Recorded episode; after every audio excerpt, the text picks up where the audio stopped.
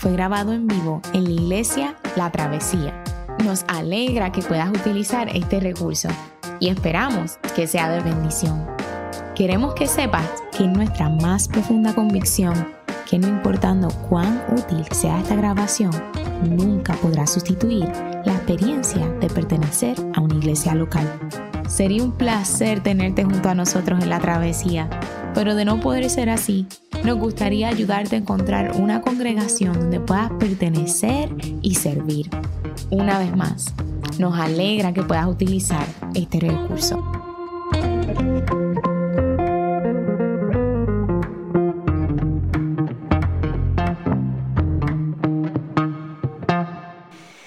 Vamos a tener la lectura de la palabra y les voy a pedir a los que puedan ponerse en pie en reverencia a la palabra que así lo hagan. Y el texto de hoy está en el libro de Isaías, capítulo 42, versos 1 al 9. Y dice así, Este es mi siervo, a quien sostengo, mi escogido, en quien me deleito. Sobre él he puesto mi espíritu y llevará justicia a las naciones. No clamará ni gritará ni alzará su voz por las calles. No acabará de romper la caña quebrada, ni apagará la mecha que apenas arde. Con fidelidad hará justicia.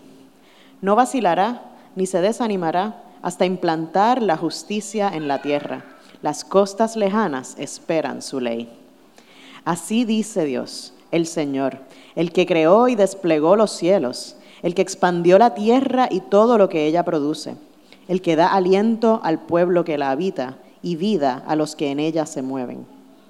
Yo, el Señor, te he llamado en justicia, te he tomado de la mano, yo te formé, yo te constituí como pacto para el pueblo, como luz para las naciones, para abrir los ojos de los ciegos, para librar de la cárcel a los presos y del calabozo a los que habitan en tinieblas. Yo soy el Señor, ese es mi nombre. No entrego a otros mi gloria ni mi alabanza a los ídolos. Las cosas pasadas se han cumplido y ahora anuncio cosas nuevas. Las anuncio antes que sucedan. Esta es la palabra del Señor. Se pueden sentar.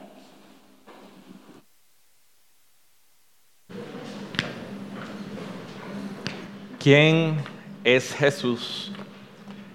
¿Cuál fue su misión? ¿Qué vino a hacer? ¿Quién es Jesús? ¿Cuál fue su misión? ¿Qué vino a hacer? Mi nombre es José Elías y en las próximas semanas en la Iglesia de la Travesía vamos a estar contestando a estas preguntas, estudiando los capítulos finales del libro del profeta Isaías. Isaías es un hombre que vivió eh, cientos de años antes de Cristo y profetizó sobre esta figura misteriosa llamada el siervo del Señor. Y a estas profecías del siervo del Señor en Isaías se les llama los cánticos del siervo. No porque fueran literalmente usados como cánticos por el pueblo de Dios, siempre es bueno aclarar eso, como los salmos fueron, eran usados como cánticos, sino porque el anuncio que hacen es tan grandioso y tan magnífico que quizás podríamos decir que solo llamarlos cánticos podría hacerles justicia. Esta semana vamos a comenzar estudiando el primero de estos cánticos en el capítulo 42 de Isaías, tratando de contestar a la pregunta, ¿quién es este siervo del Señor que nos presenta Isaías? La próxima semana vamos a ver Isaías 49, tratando de contestar a la pregunta, ¿para qué fue enviado este siervo? Luego nos vamos a mover a los capítulos 50, 52 y 53 para hablar de la obediencia y la victoria de este siervo. Y luego vamos a acabar en el capítulo 61 de Isaías con el manifiesto de la misión de este siervo. Eh, estos son textos bíblicos que son bien profundos y, es como nosotros mismos preparándonos para estudiarlo, es como, ok, ¿cuánto tenemos que dejar? Es el problema, ¿verdad? ¿Cuánto tenemos que dejar de toda la profundidad de estos pasajes? Y vamos a comenzar con este pasaje en el capítulo 42, donde Isaías va a contestar a la pregunta, ¿quién es este siervo del Señor? Presentándonos a Cristo como tres cosas. Cristo como un rey siervo. Cristo como un rey sanador. Y Cristo como un rey sufriente. Y lo primero que vemos en los versículos 1 y 2 es lo que parece ser una contradicción o una paradoja. Estos versículos comienzan diciendo, este es mi siervo, a quien sostengo, mi escogido, en quien me, en quien me deleito. Él, llevará justicia a las naciones, acaba diciendo el versículo. Luego dice en el versículo 2, no clamará, no, ni gritará, ni alzará su voz por las calles. ¿Cómo alguien puede llevar justicia a las naciones sin clamar y echar su voz en las calles? Y lo primero que vemos en el versículo 1 es que está describiendo a este sujeto como un gobernante. Y el trabajo de un buen gobernante era principalmente, bueno, era y sigue siendo hacer justicia, poner las cosas en orden. Hacer justicia a las naciones significaba ordenar todas las cosas como debían ser. Este era lo que se esperaba de un buen gobernante con mucho poder. Sin embargo, este gobernante que está haciendo esto no parece ser como los demás gobernantes. Porque parece ser todo lo contrario a lo que podríamos esperar de un político o un gobernante con tanto poder. Isaías escribe en el versículo 2 que no clamará, ni gritará, ni alzará su voz por las calles. Un comentarista de Isaías que se llama Alec Moiter, hablando sobre este versículo, hace la observación de que los tres verbos que se usan en, este segundo verso eh, son acumulativos. O sea, que la fuerza de la aseveración se va construyendo con cada verbo. Clamará, gritará, alzará su voz. Y él está enfatizando que este es un gobernante manso, poco agresivo, quizás muy, muy contrario a, nuestra tradición de gobernantes en, en las calles y en los mítines políticos. Inclusive cuando dice que no gritará, parecería estar sugiriendo que no levanta la voz tratando de dominar la conversación. Y cuando dice que no alza la voz por la calle, está diciendo que no busca quizás hacer propaganda. Es un gobernante que no busca dominar el discurso público. Es decir, Isaías está diciendo que este es un gobernante, este siervo del Señor es un gobernante que logra los resultados que queremos y esperamos de un gobernante, hace justicia, pone las cosas en orden, pero no usa los métodos convencionales de un gobernante o un político. Porque no reclama el poder y no anda exhibiendo su poder. Y esto es lo primero que, hace este personaje de este siervo del Señor, un personaje tan singular. Es por eso que se le llama tradicionalmente esto como un rey que es siervo. Porque esta profecía siempre resultó ser un, acertijo para, el pueblo judío. No era fácil de entender a la gente que estudiaba el libro de Isaías aún para este tiempo. Porque este gobernante misterioso que describe Isaías, según sigue diciendo en los próximos capítulos, iba a gobernar, iba a hacer justicia, pero podría hacerlo mientras sufría. Podría hacerlo mientras era torturado, según describe Isaías podría hacerlo mientras era menospreciado. ¿Qué clase de gobernante es esto? Y esto era difícil de interpretar.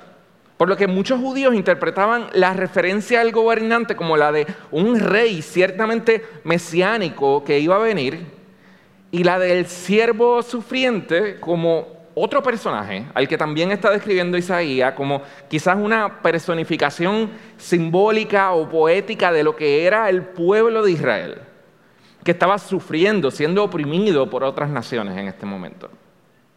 Pero esta interpretación también tenía sus retos, Porque según vamos leyendo en el texto, se habla de este siervo sufriente como alguien que hace que el pueblo de Dios vuelva a Dios. Así que estaría diciendo, el pueblo de Dios es el siervo sufriente que hace que el mismo pueblo de Dios vuelva a Dios. Es todavía un acertijo más complicado.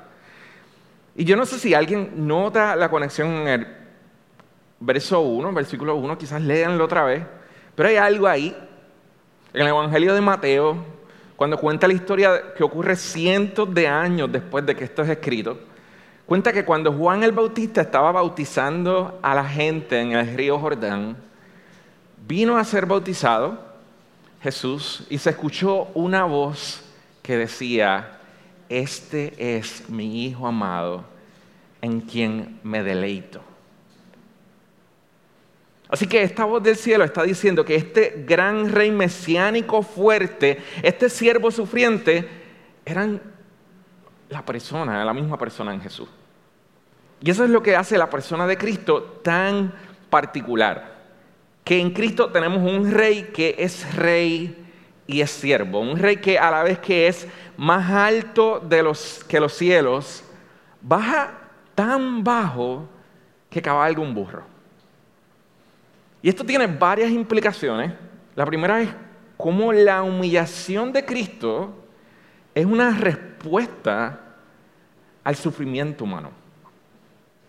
Y la segunda es cómo la humillación de Cristo nos hace a nosotros ser gente que, que vive una vida de siervos y de reyes a la misma vez. Hace unos años yo leí sobre un poeta británico que se, llama, se llamó Edward Chirito que pasó tiempo estudiando varias religiones hasta finalmente convertirse al cristianismo. Y él decía que una de las razones por las que él se convirtió al cristianismo fue el encontrar cuánto contrastaba la respuesta del cristianismo al sufrimiento en comparación con la respuesta de otras religiones. Y tenía que ver precisamente con este asunto de tener un Dios un rey que hubiera experimentado él mismo el sufrimiento de primera mano. Eduardo Chilito, Chillito luego escribió un poema que acaba diciendo, los otros dioses eran fuertes, pero tú fuiste débil. Ellos cabalgaron, pero tú casi como que tropezaste con un trono. Pero a nuestras heridas Solo tus heridas pueden hablar. Y ningún otro Dios tiene heridas, sino solo tú. Y lo que él está diciendo en el poema es que el hecho de que tengamos un rey que, como dice Isaías, se haya hecho siervo, significa que tenemos un Dios que se puede identificar con nuestras heridas. Y la ironía de esto es que es, eso es solo porque nosotros mismos hemos sido heridos en esta vida nos podemos acercar a un Dios que tiene heridas. Y porque tenemos un Dios que con heridas, nuestras heridas tienen consuelos en Él. Nuestro sufrimiento tiene un consuelo en Él. Nuestro sufrimiento tiene en el misterio de lo que es entender el problema del sufrimiento, no hay una respuesta que sea que Dios no puede entender. No hay una respuesta que sea que Dios mismo no ha sufrido.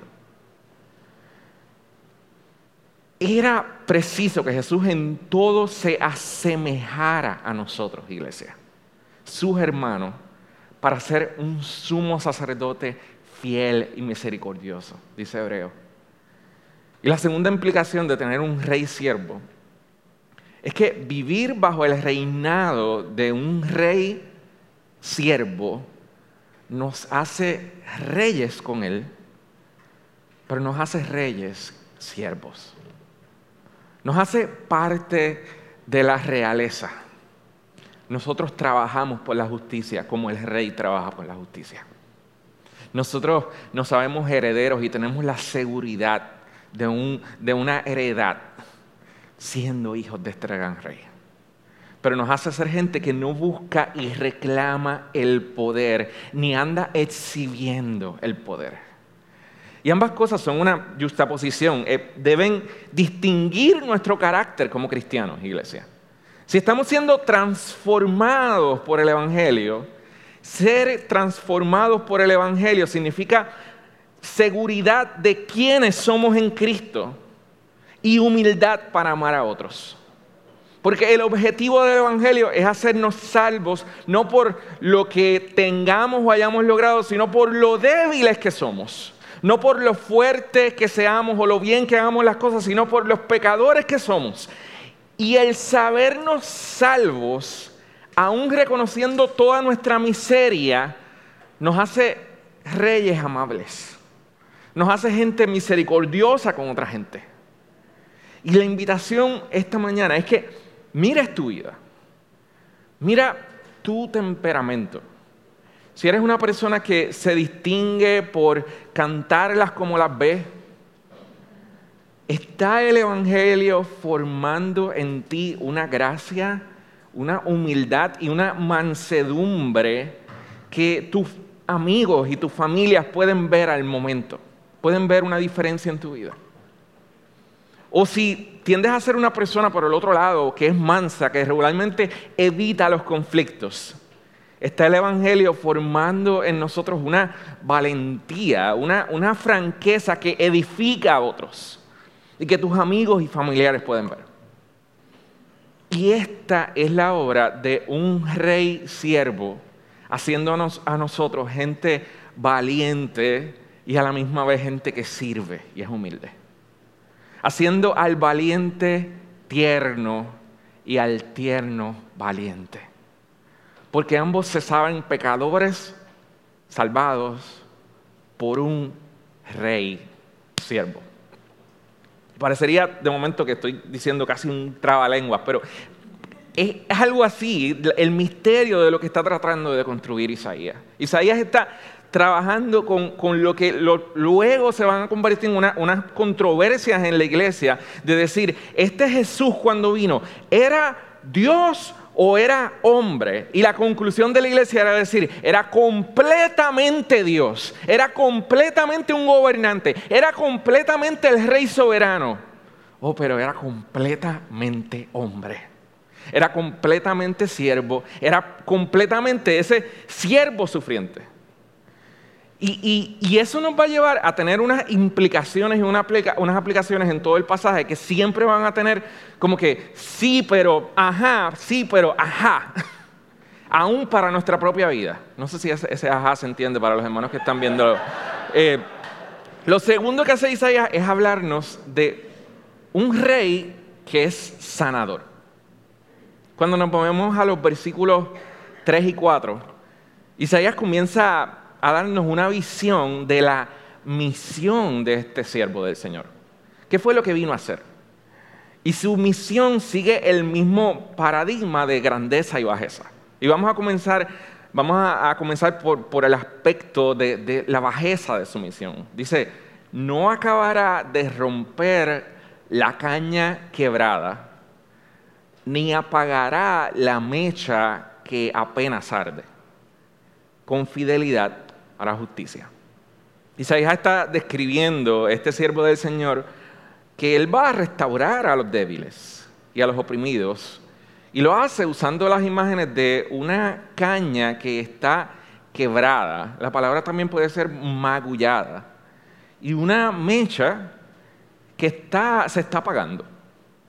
Y básicamente está diciendo, él puede reparar lo que está magullado. Y Él puede volver a encender la mecha que se está apagando. Él, él ve el sufrimiento y lo trata con delicadeza. La caña se puede haber magullado porque la planta está enferma y no tiene suficientes nutrientes que la sostengan. Y la mecha puede, se puede estar apagando porque el aceite, que, que es un medio externo, se está acabando. Uno puede estar dañada por una causa interna y la otra puede estar dañada por una causa externa. Pero no importando cuál sea la causa, el siervo del Señor puede bregar con ella. Los seres humanos somos expertos en achacar culpas. Y somos expertos en debatir si eso malo que le está pasando a alguien es consecuencia de sus acciones o le está ocurriendo de manera injusta porque es una causa externa. Precisamente eso es en parte lo que tenía escandalizado a los fariseos cuando Jesús curó al paralítico este que bajaron del, techo en Marcos 2. No sé si se acuerdan. ¿Debería Jesús perdonar los pecados de este paralítico o sanarlos solamente? Y la respuesta de Jesús es decir, ¿qué es más fácil decir al paralítico? ¿Tus pecados te son perdonados o levántate, toma tu camilla y anda? Y Jesús diciendo, yo vine a sanar las causas externas a la misma vez que las causas internas. Tanto la caña quebrada como la mecha que apenas arden. Yo no soy reduccionista en mi, en mi misión, yo no soy simplista. Yo vine a dar vida a los magullados y a los maltratados. Yo vine a dar vida a los perpetuadores y a las víctimas. Yo vine a dar vida a los abusadores y a los abusados. Yo vine a reparar a todos. Y añade en el versículo 3, con fidelidad hará justicia. Y esta es la segunda vez que se enfatiza que Él traerá justicia. No sé si se acuerdan, en el versículo 1 también lo dice. Él hará justicia, traerá justicia. Es interesante porque la palabra que se usa para justicia es una palabra que es emblemática en el Antiguo Testamento. Se usa mucho. Eh, es una palabra que se traduce como, bueno, no se traduce, la palabra original es mishpat. Ahora, ¿qué es este mishpat? Esta justicia de que tanto habla Isaías. Cuando tú, tú, y yo escuchamos la palabra justicia, casi siempre pensamos en lo que los filósofos legales llaman justicia retributiva, que no es otra cosa que retribuir de, manera proporcional a la falta o al crimen que se ha cometido. Y la palabra bíblica, para mishpat también significa eso. Pero generalmente en el uso bíblico no se limita a eso, sino que significa algo todavía mucho más amplio que justicia retributiva. Se refiere al tipo de sociedad en el que no es necesario ni siquiera rectificar la justicia porque todo está en una relación correcta entre sí. Viene siendo un sinónimo de lo que la Biblia llama el chalón de Dios, que vendría a ser lo que los filósofos llaman justicia primaria, no justicia retributiva. Es un estado de bienestar absoluto donde todo está en relación correcta entre sí y no es necesario rectificar nada, porque hay justicia. Por dar algunos ejemplos, eh, podemos pensar en nuestro cuerpo. Uno está saludable cuando todas las partes de tu cuerpo funcionan en una relación correcta entre sí. Y uno se enferma cuando algunas partes del cuerpo no funcionan bien en relación con las demás y tú pierdes el, chalón en tu cuerpo. Lo mismo ocurre con una comunidad. Una comunidad no es saludable cuando todos los individuos no trabajan en una relación correcta entre sí. Se hacen daño y chocan y han perdido su chalón como comunidad. Entonces la pregunta es, ¿por qué necesitamos este chalón? ¿Por qué necesitamos un rey sufriente, un rey sanador que como el que nos presenta Isaías. Porque no tenemos ese chalón, esa justicia que necesitamos. ¿Cómo perdimos ese chalón? ¿Cómo perdimos la justicia?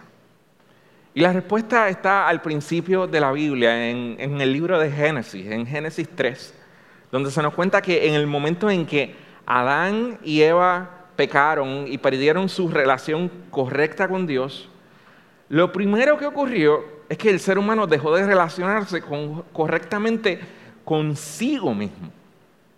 Lo primero que ocurrió es que Adán y Eva comenzaron a experimentar miedo, culpa, vergüenza, pero no solo afectó la relación de cada individuo consigo mismo, sino las relaciones entre los sexos, las relaciones entre la sociedad. Esta es la relación de la, razón por la que los conflictos de género, de raza, de los conflictos entre naciones, raciales, esta es la, razón para la pobreza, para la guerra. No solo se afectan las relaciones del ser humano consigo mismo, entre los sexos, entre la comunidad, sino las relaciones con el medio ambiente, las relaciones con nuestros cuerpos. Y eso es lo que viene a atender el siervo sanador del que está hablando Isaías. Pero viene solo para tratar con la caña magullada. Viene solo a tratar con, con, los corazones magullados y enfermos que están tratando de vendar algo en ellos. Y la respuesta es que no solo viene a tratar con las causas internas. Dice en el versículo 7 que va a venir para abrir los ojos de los ciegos. Y lo impresionante es que en el ministerio de Jesús, Jesús no solo abre los ojos de los ciegos espiritualmente, sino que literalmente sana a personas que físicamente eran ciegas.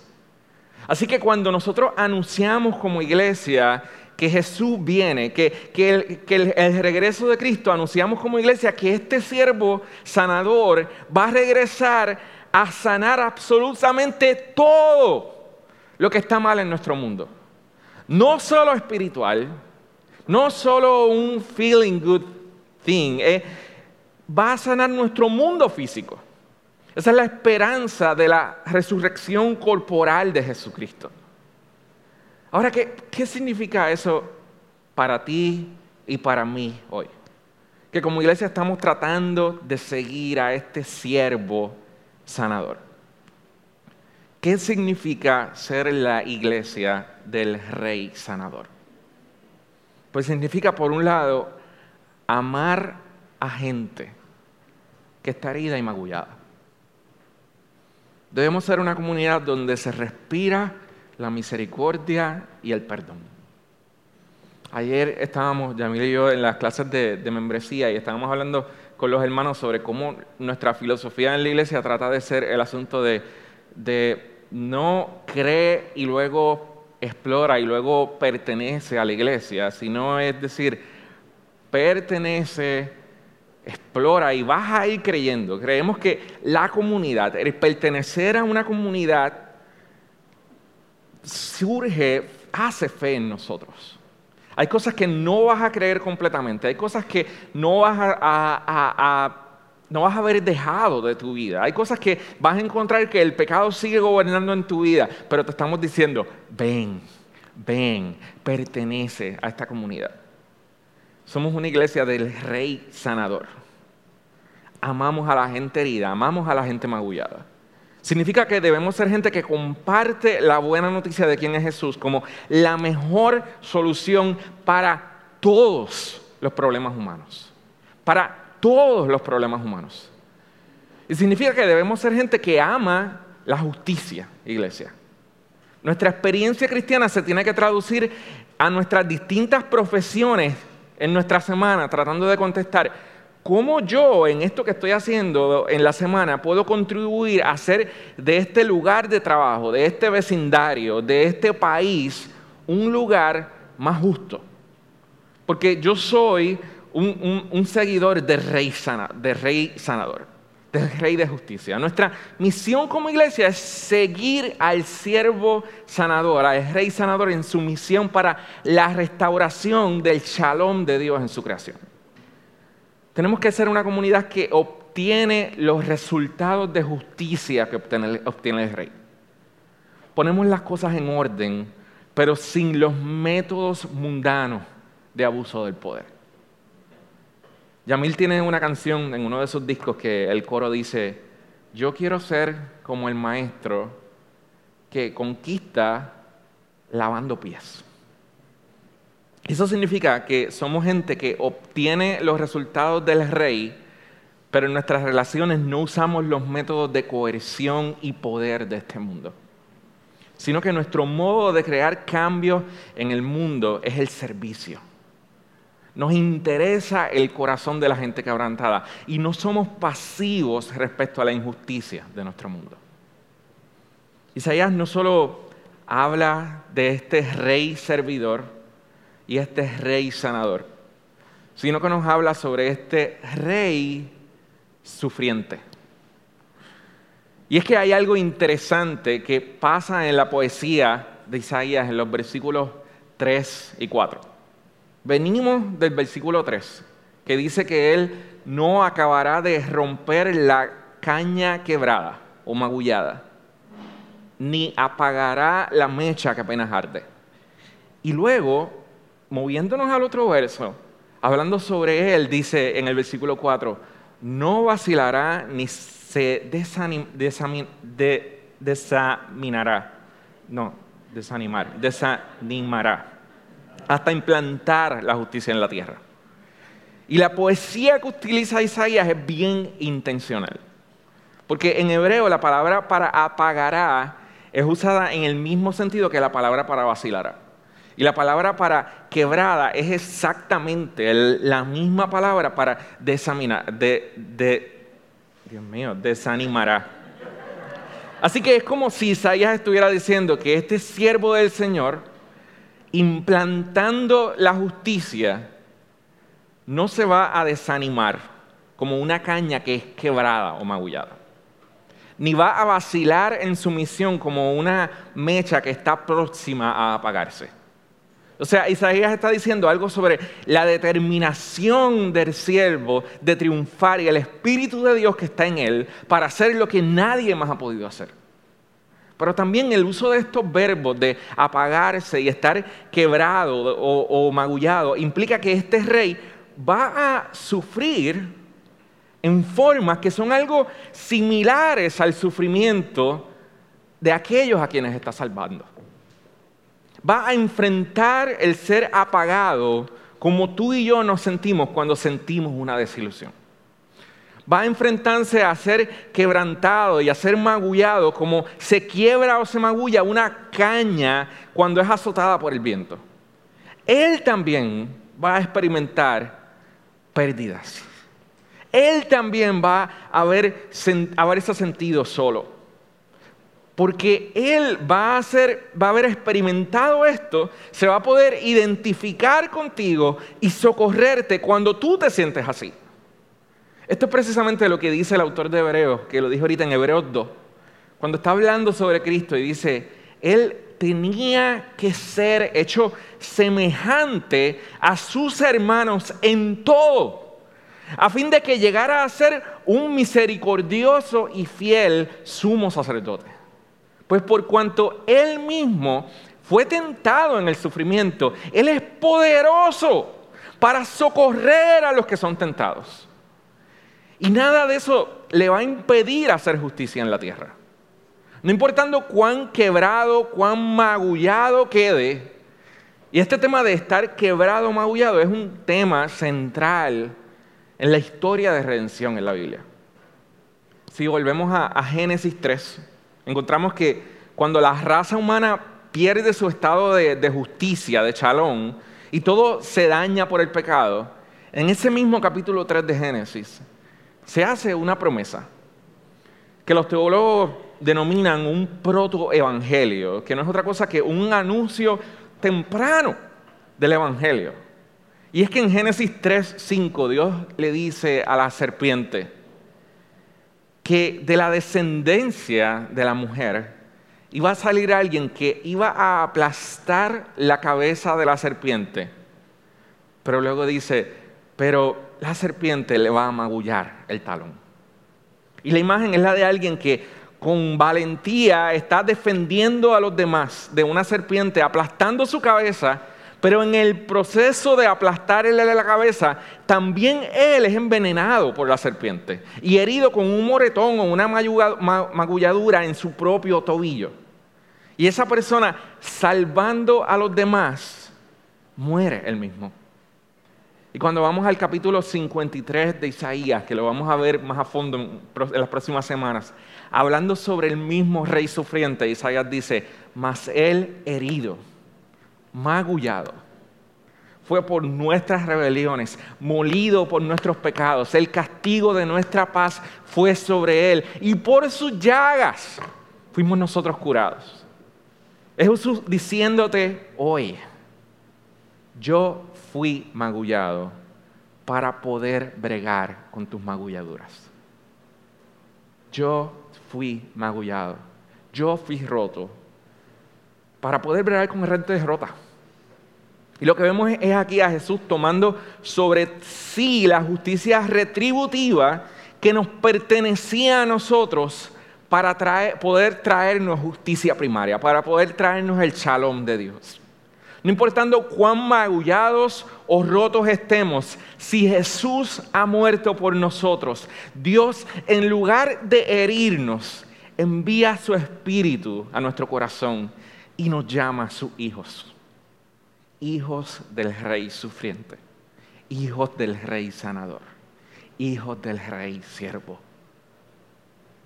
El 16 de agosto de 1987, el vuelo 225 de Northwest Airlines se estrelló justo después de despegar del aeropuerto de Detroit. Ese día murieron 155 personas, pero hubo un sobreviviente, una niña de cuatro años de Arizona, llamada Cecilia. Cecilia sobrevivió porque incluso mientras el avión caía, su madre se desabrochó el cinturón de seguridad y se arrodilló frente a su hija. La envolvió con los brazos y no la soltó. Nada iba a separar a esa niña del amor de su madre.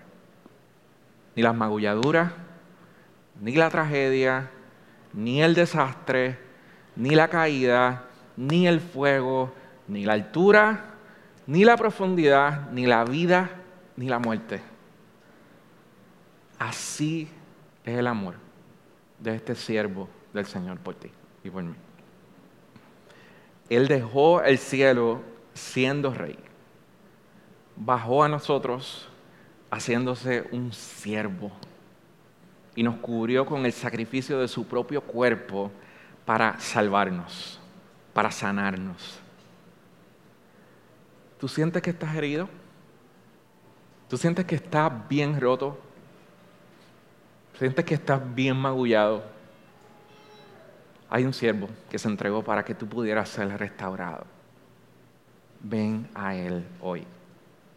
Nosotros queremos orar por ti. Habla con nosotros al final. Toma la cena del Señor, herido y magullado como estás hoy. La cena del Señor es el lugar donde este rey nos da vida, nos restaura. Coge la, caña magullada y la sana. Coge la mecha que se le está agotando el aceite y la enciende. Oremos. Gracias, Padre, por darnos un siervo que se preocupa por los rotos y los magullados como nosotros. Y nos trae su chalón, nos trae su justicia, Señor. Un siervo que es rey y sin embargo es un siervo tierno y manso. Te damos gracias, Señor, porque nos has dado esta gran salvación en Él. Te pedimos, Señor, que como iglesia podamos seguir sus pasos, Señor, amando a los heridos, Señor, y trayendo tu chalón a nuestro país, Señor, en esta semana, en nuestros trabajos, en lo que hacemos, Señor. En el nombre de Jesús, oramos.